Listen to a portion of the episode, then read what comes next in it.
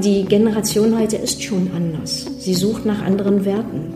Und da haben sie dann auch ihre Freiheitsliebe. Die kann sich ja auch im Unternehmen ausdrücken. Es gibt ja auch Unternehmertum im Unternehmen.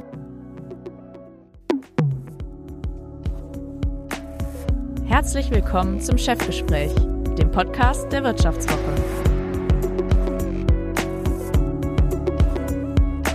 Makro, Mikro, Mammon. Wie Top-Ökonomen die Wirtschaft sehen. Mit Tina Zeinlinger. Herzlich willkommen bei Makro Mikro Mammon, dem Wirtschaftswoche Podcast. Ich bin Tina Zeinlinger, Journalistin beim Volkswirt der Wirtschaftswoche und werde im heutigen Chefgespräch dem deutschen Mittelstand auf den Zahn fühlen. Wie attraktiv ist es heute noch Mittelständler zu sein? Was haben sinkende Selbstständigkeitszahlen damit zu tun? Und wie wird sich das Image des German Mittelstand in den kommenden Jahren entwickeln?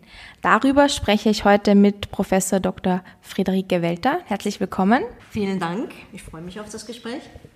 Sie ist Präsidentin des Instituts für Mittelstandforschung in Bonn und leitet zudem den Lehrstuhl für Management von kleinen und mittleren Unternehmen an der Universität Siegen.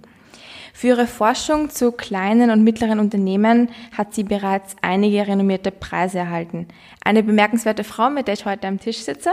Frau Welter, wie arbeitet es sich als Ökonomin in einem doch recht männerdominierten Forschungsfeld? Mich überrascht, dass man diese Frage im 21. Jahrhundert immer noch stellen muss. Also das finde ich schon noch überraschend.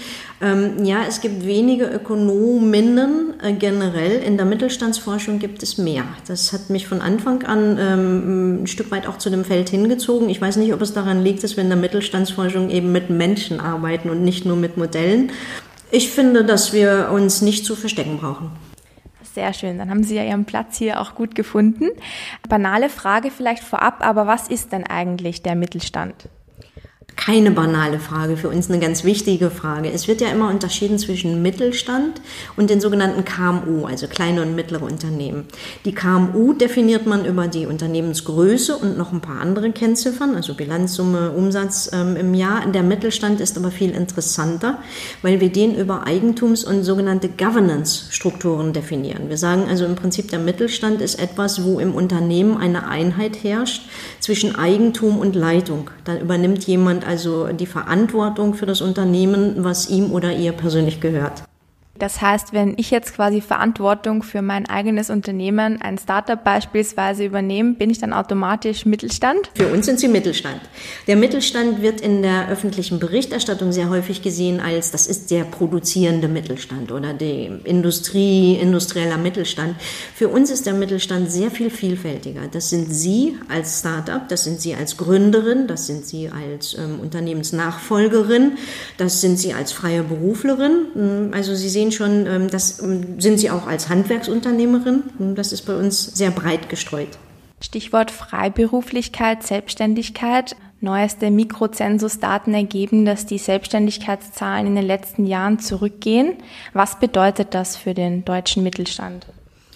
Ähm, zunächst vielleicht mal ein kleines Wort zu den rückläufigen selbstständigen Zahlen. Auch wir sehen das in unserer Gründungsstatistik, dem, wo wir dann eben auch untersuchen, wie viele Unternehmen werden im Jahr neu gegründet, dass wir rückläufige Gründungszahlen haben. Ähm, ich sehe das nicht ganz so kritisch. Äh, manchmal höre ich dann so auch von Verbänden, äh, jo, der Mittelstand geht unter, ähm, in zehn Jahren gibt es den deutschen Mittelstand nicht mehr. Auf der anderen Seite wissen wir aber auch, dass wir im Moment eine relativ gute Arbeitsmarktlage haben.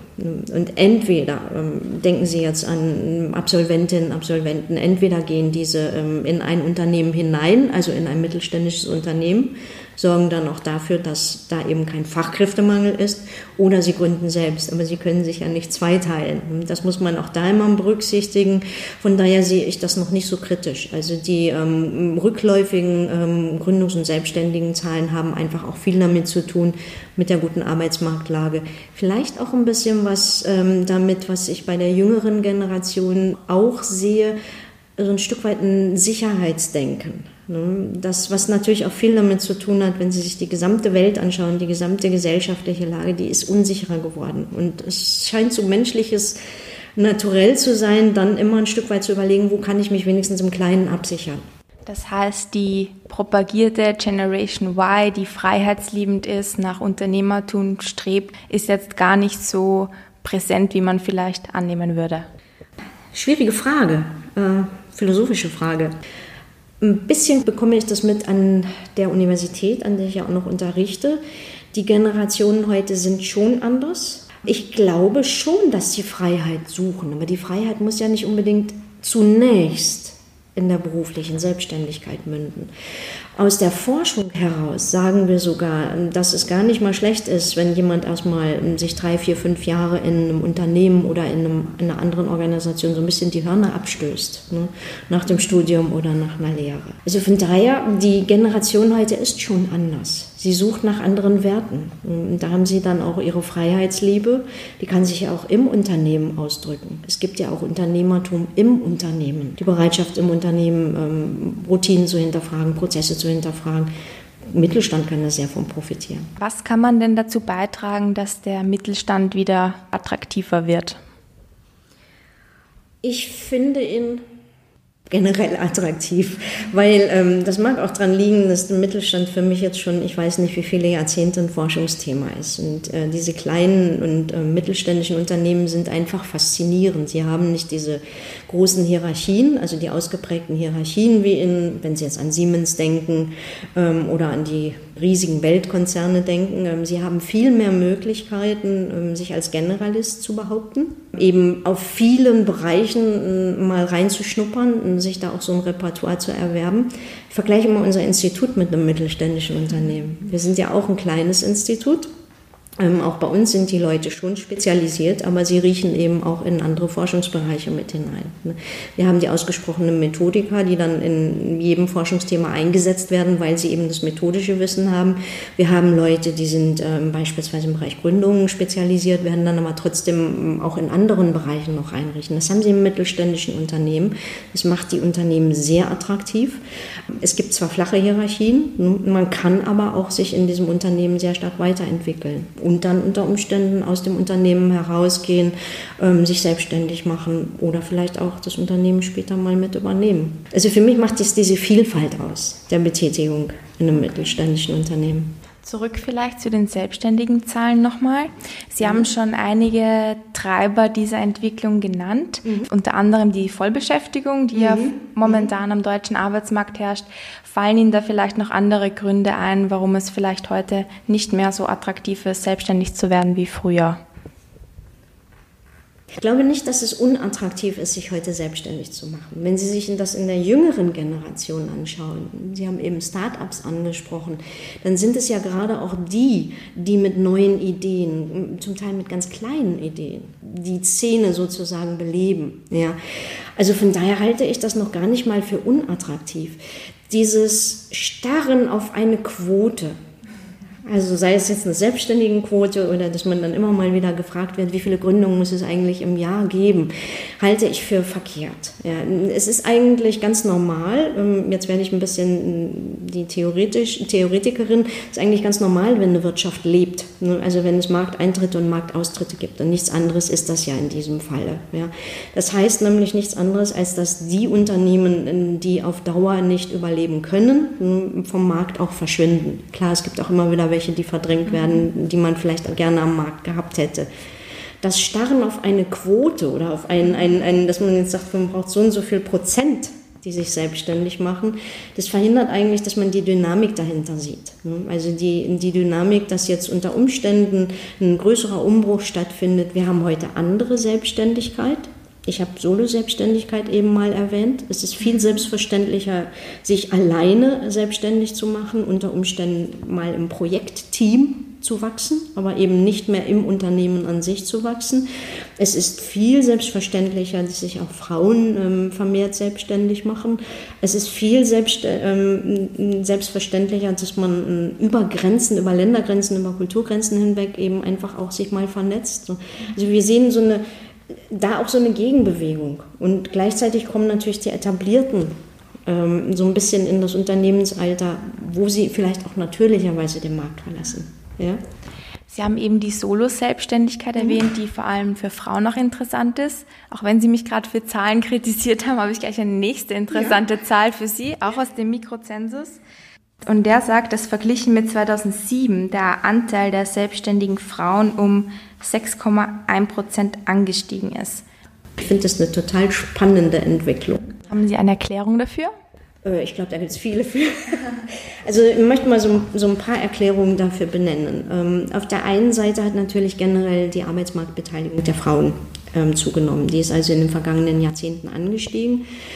Ähm, es gibt hier ein ganz spannendes Phänomen, äh, und zwar nenne ich das immer die Ost-West-Trennung. Also in Ostdeutschland ist es selbstverständlich gewesen, dass die Frauen auf dem Arbeitsmarkt waren. In Westdeutschland haben wir immer so ein bisschen ein sehr traditionelles ähm, Frauenbild gehabt. Also bis auch noch weit in die, in die 90er oder auch sogar heute noch, wo die Frau eben zu Hause war und nicht auf dem Arbeitsmarkt. Das hat sich massiv geändert in den ähm, vergangenen Jahren. Wenn Sie hier durchs Institut gehen, ja gut, jetzt ist Nachmittag und werden Sie sehen, dass wir haben einen Wissenschaftlerinnenanteil von über 50 Prozent. Und, ähm, dass viele davon in Teilzeit arbeiten, ist eine andere Sache. Das eine, Arbeitsmarktbeteiligung generell also zugenommen. Das zweite, ähm, wir sehen gerade auch bei den Solo-Selbstständigen, das hört sich ja oft so negativ an, so nach dem Motto klein, ähm, macht keinen Umsatz. Äh, Digitale Tagelöhner, Stichwort. Richtig, das auch, ja. Wir sehen aber bei den Solo-Selbstständigen generell einen Anstieg bei den wissensintensiven Gründungen und das ist spannend. Ne? Das können freie Berufe sein, das können unternehmensdienstleistende Berufe sein. Das sind also jetzt nicht nicht nur so die personennahen Dienstleistungen, sondern wirklich hochwertige Gründungen. Und da sind eben auch viele Frauen vertreten. Ist es denn per se für den ähm, Mittelstand wünschenswert, mehr Selbstständige zu haben, generell am Arbeitsmarkt in Deutschland? Das ist ein ganz normales Phänomen. Wettbewerb tut gut, weil Wettbewerb im Prinzip ja dafür sorgt, dass man das eigene Geschäftsmodell und die eigene Zukunftsfähigkeit, die eigene Wettbewerbsfähigkeit mal hinterfragt. Aus individueller Perspektive rede ja. ich natürlich jetzt über etwas, ähm, da mag ein Mittelständler dann durchaus sagen, nee, ich will da nicht noch einen Wettbewerber, ne? der nimmt mir meinen Markt weg. Ja?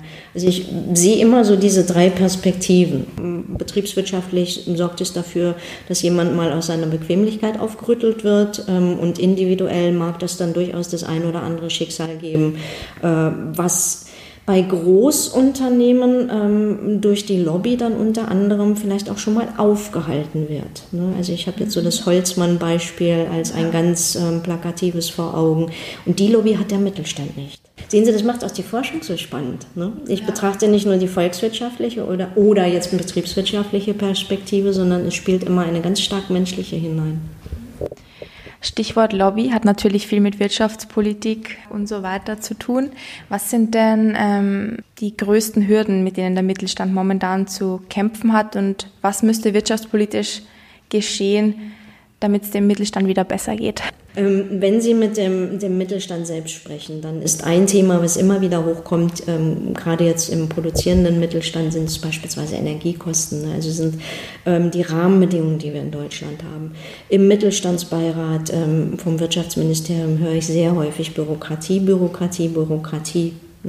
Das ist ein ganz großes Thema. Auch das ist natürlich ein Thema, was mit Rahmensetzungen zu tun hat. Ne? Also wie erfolgen eigentlich Rahmenbesetzungen in Bezug auf die Kosten, ne? in Bezug auf die Vorschriften, denen Unternehmertum unterliegt und in Bezug auf ähm, die Kosten, die Vorschriften und dann natürlich auch in Bezug auf, wie wird Unternehmertum wertgeschätzt. Ähm, ich erzähle Ihnen jetzt mal aus einem Forschungsprojekt, was wir gerade zum Abschluss bringen.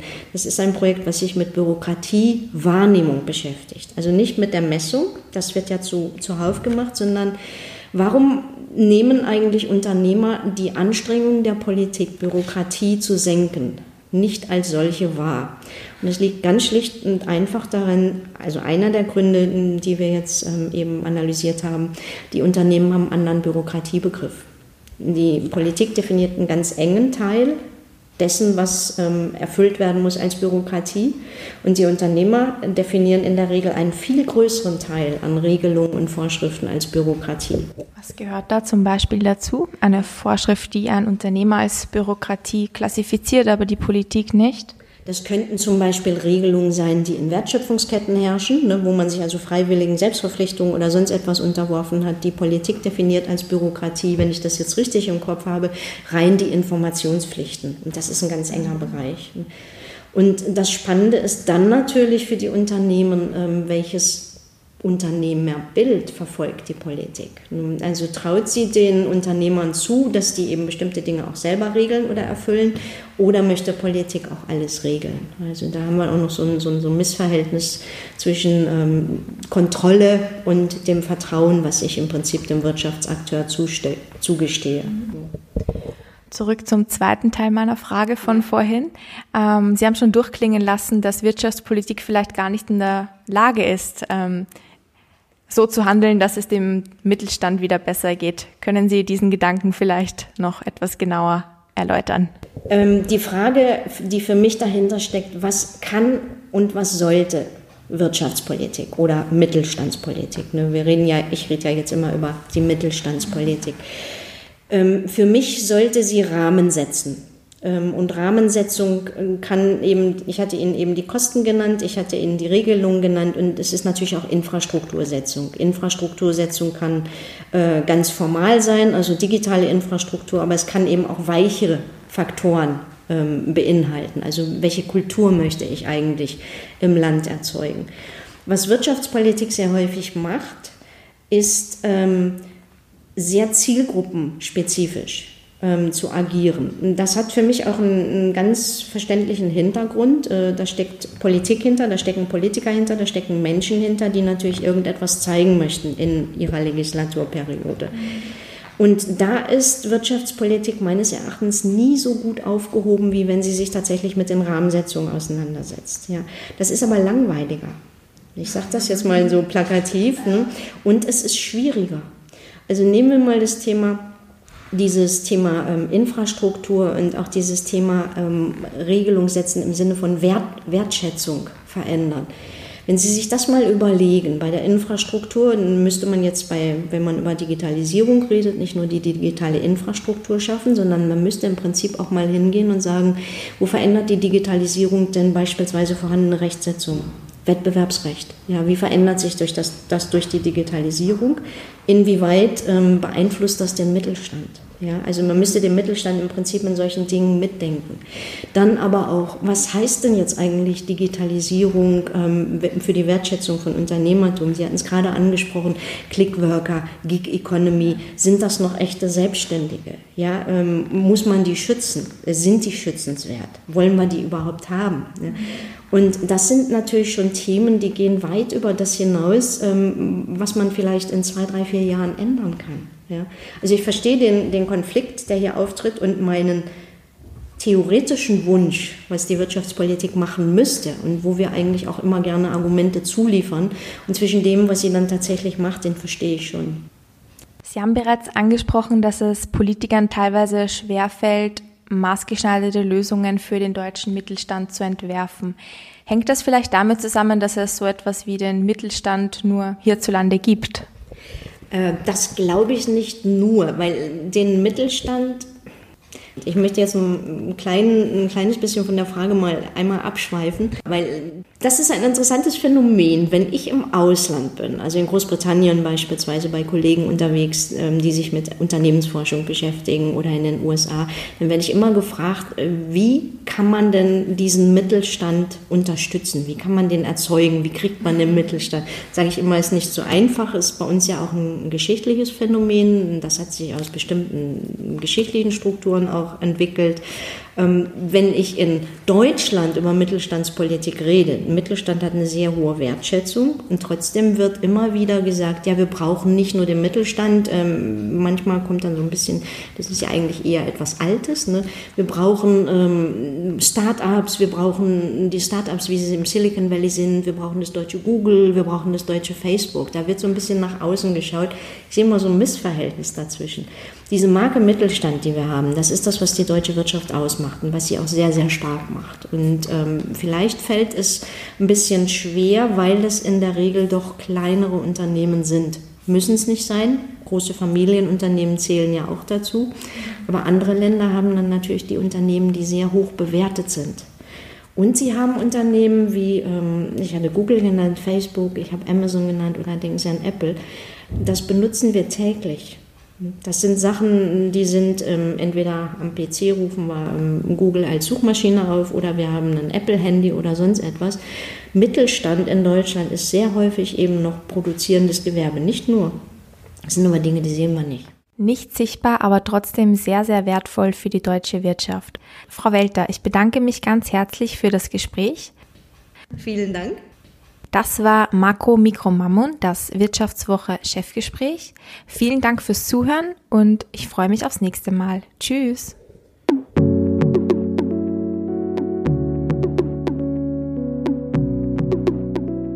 Das war Chefgespräch, der Podcast der Wirtschaftswoche.